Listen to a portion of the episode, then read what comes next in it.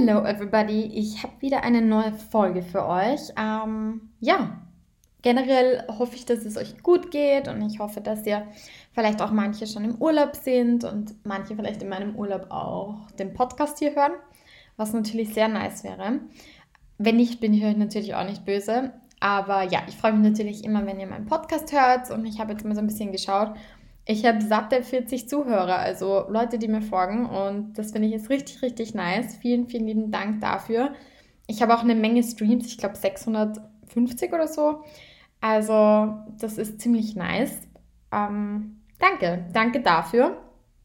Und ich bin auch immer offen natürlich dafür, was, ob, ob ihr irgendwie andere Themen hören wollt oder ob euch irgendwas anderes interessiert.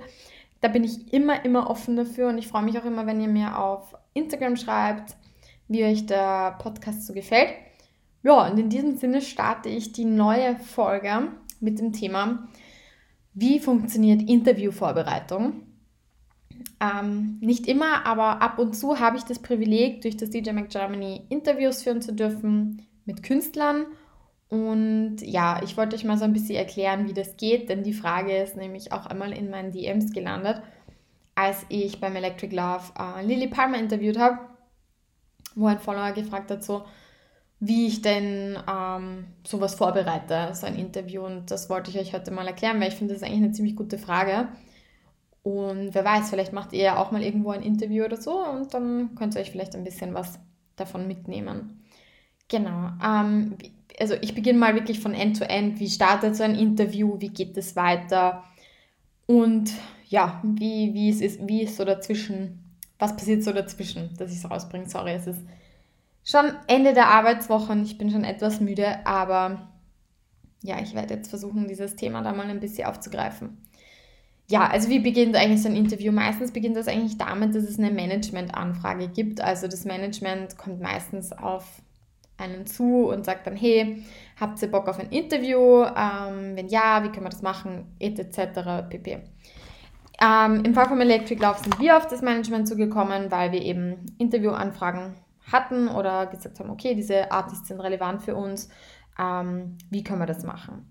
Ja, also das ist eigentlich mal so der Start, wie das Ganze beginnt. Dann gibt es ein Hin- und Herschreiben, dann ist das so ein Qua-Qua mit, ja, wie lange dauert es, ähm, wann kann man das am besten machen. Ihr könnt es euch vorstellen, es ist vielleicht nicht immer so einfach mit manchen Artists, mit manchen geht es schneller, mit manchen weniger schnell, aber das ist so summa summarum mal, ähm, ja, wie das so alles vonstatten geht. Und wenn das Interview dann fixiert ist, kommt es eigentlich eh schon zur Fragenerstellung. Also zumindest bei mir. Es kommt natürlich auch darauf an, ähm, ob ich den Artist schon kenne. Also wenn ich den Artist schon kenne, dann weiß ich eh, habe ich schon vielleicht überhaupt Fragen im Kopf und weiß eigentlich eh schon, was ich machen mag. Und bei manchen Artists, die ich eben nicht so gut kenne, ist das jetzt natürlich, da muss ich natürlich viel mehr recherchieren und viel mehr, wie soll ich sagen, ähm, mich informieren zu dieser Person, aber das ist ja auch irgendwie logisch. Genau. Wenn ich die Person nicht kenne, dann startet für mich mal so ein gröberer Rechercheprozess. Also das fängt echt mal an von, ich schaue mal Wikipedia an, was gibt es da über den Artist zu wissen, was gibt es da zu lesen, was macht der Artist so. Dann schaue ich mir auch gerne mal das Spotify oder Soundcloud an und ähm, höre mich in den Artist so ein bisschen rein wie gesagt, ich meine, wenn ich das bei einem Artist mache, den ich schon kenne, dann brauche ich das nicht unbedingt. Aber bei jemandem, den ich nicht kenne, mache ich das schon gern, um dann auch so ein bisschen besser zu verstehen einfach. Und was ich dann mache, und das ist ein, auch ein Tipp von mir, ich höre mir Podcasts an, zum Beispiel zu diesem Artist oder schaue auf YouTube, was der für Interviews gegeben hat. Denn da gibt es ganz, ganz viele kleine Infos, die einem helfen, Interviewfragen zu bilden. Und man kann sich dann natürlich auch immer darauf referenzieren, dann im Interview und sagen, hey, du hast zum Beispiel bei dem Interview gesagt, du magst Kitesurfen. Lass uns das Thema nochmal noch mal angehen oder wie, wie ist das so bei dir?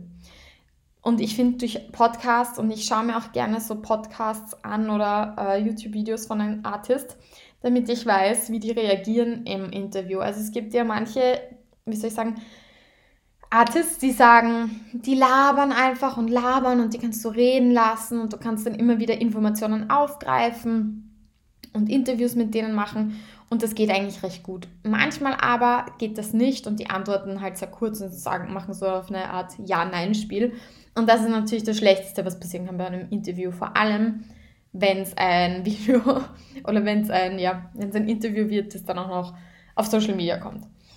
Deshalb schaue ich mir gerne immer im Vorhinein irgendwie andere Interviews mit denen an, damit ich einfach weiß, worauf ich mich einlasse oder was da auf mich zukommt und wie ich auch vielleicht die Fragen stelle. Also vielleicht brauchen das manche nicht und ich glaube, es gibt auch genug Interviewer, die irgendwie in die Situation einfach gehen und schauen, wie der Künstler drauf ist, denn das ist ja auch nicht immer gleich.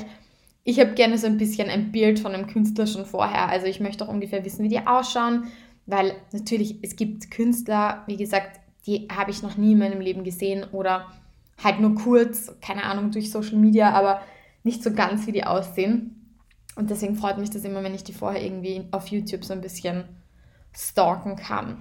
Ähm, abseits dieses Stalking-Prozesses liebe ich es, mir deren Instagram anzuschauen. Ich finde, auf Instagram checkt man recht schnell, was das für ein Mensch ist. Also, keine Ahnung, ist, ist er oder sie recht freizügig? Ist er oder sie recht bedeckt, was Infos anbelangt? Ähm, gibt es etwas, was besonders oft vorkommt im Feed? Zum Beispiel bei Deborah De Luca, die zeigt voll oft gern ihre Hunde her. Das heißt, das wäre ein Interviewthema. Ähm, also man kann sich da auch schon sehr viele so Anhaltspunkte rausnehmen. Und ähm, ja, so, so kann ich die Person einfach ein bisschen besser fassen.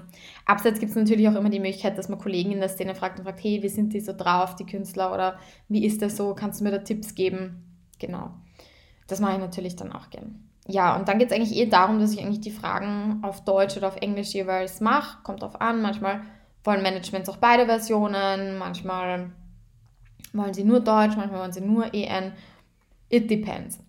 Ja, und dann schickt man das eigentlich, oder bevor man das eigentlich wegschickt, ähm, kläre ich das natürlich noch mit meinem Head of Editorial beim DJ Mac. Ähm, ich muss auch zugeben, dass ich mir nicht immer leicht tue, Interviewfragen zu stellen.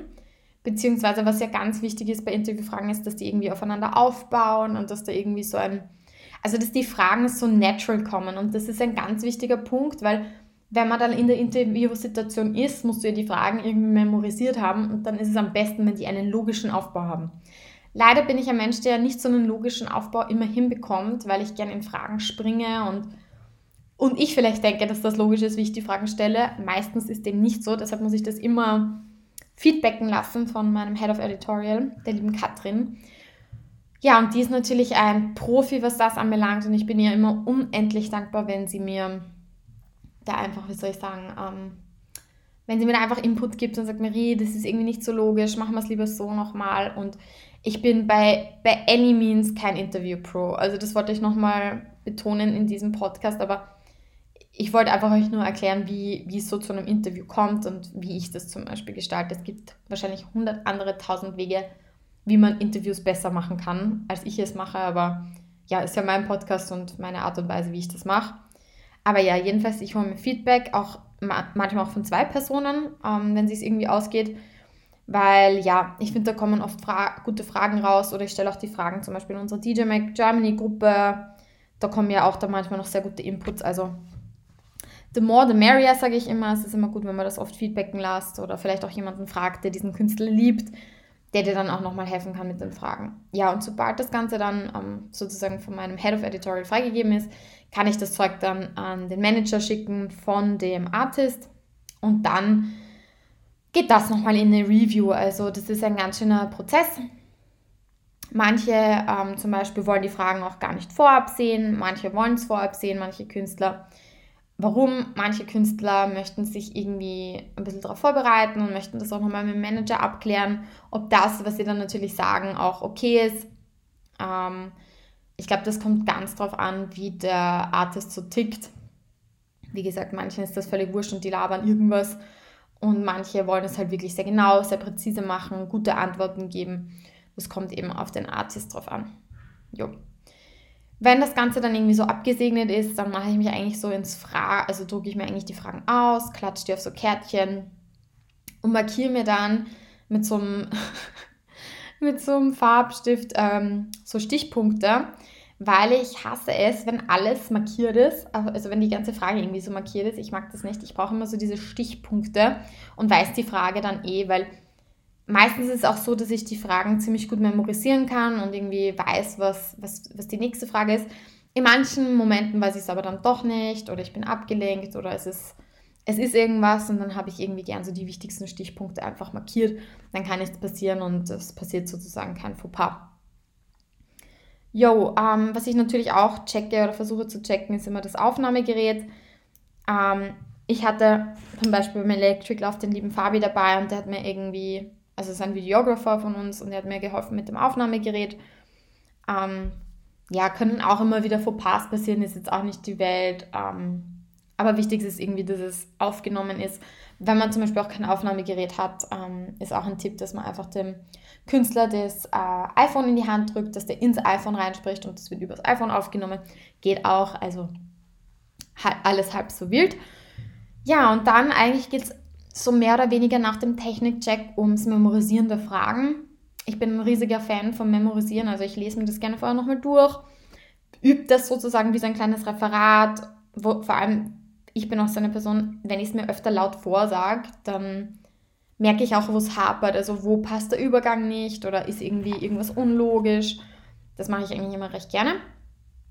Jo. Danach ist es meistens eigentlich getan mit der Vorbereitung, zumindest von meiner Seite, weil dann geht es eigentlich eh schon eigentlich, wie oft habe ich jetzt das Wort eigentlich gesagt, dann kommt eigentlich meistens eh, und hier schon wieder, zum ähm, Interviewtag. Also das ist ja dann am Festival relativ flott, das geht ja dann recht schnell. Man kriegt dann so eine Art Interview-Slots und einen eigenen Interviewbereich, wo du eben ein Interview machen kannst, was immer sehr nice ist.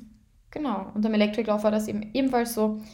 Da wird einfach abgesprochen, wann man das Interview hält. Da muss man eben ein bisschen vorher dort bei diesem Interview-Slot auftauchen, damit man auch notfalls Kamera und so einrichten kann und dann geht das Ganze schon los. Normalerweise.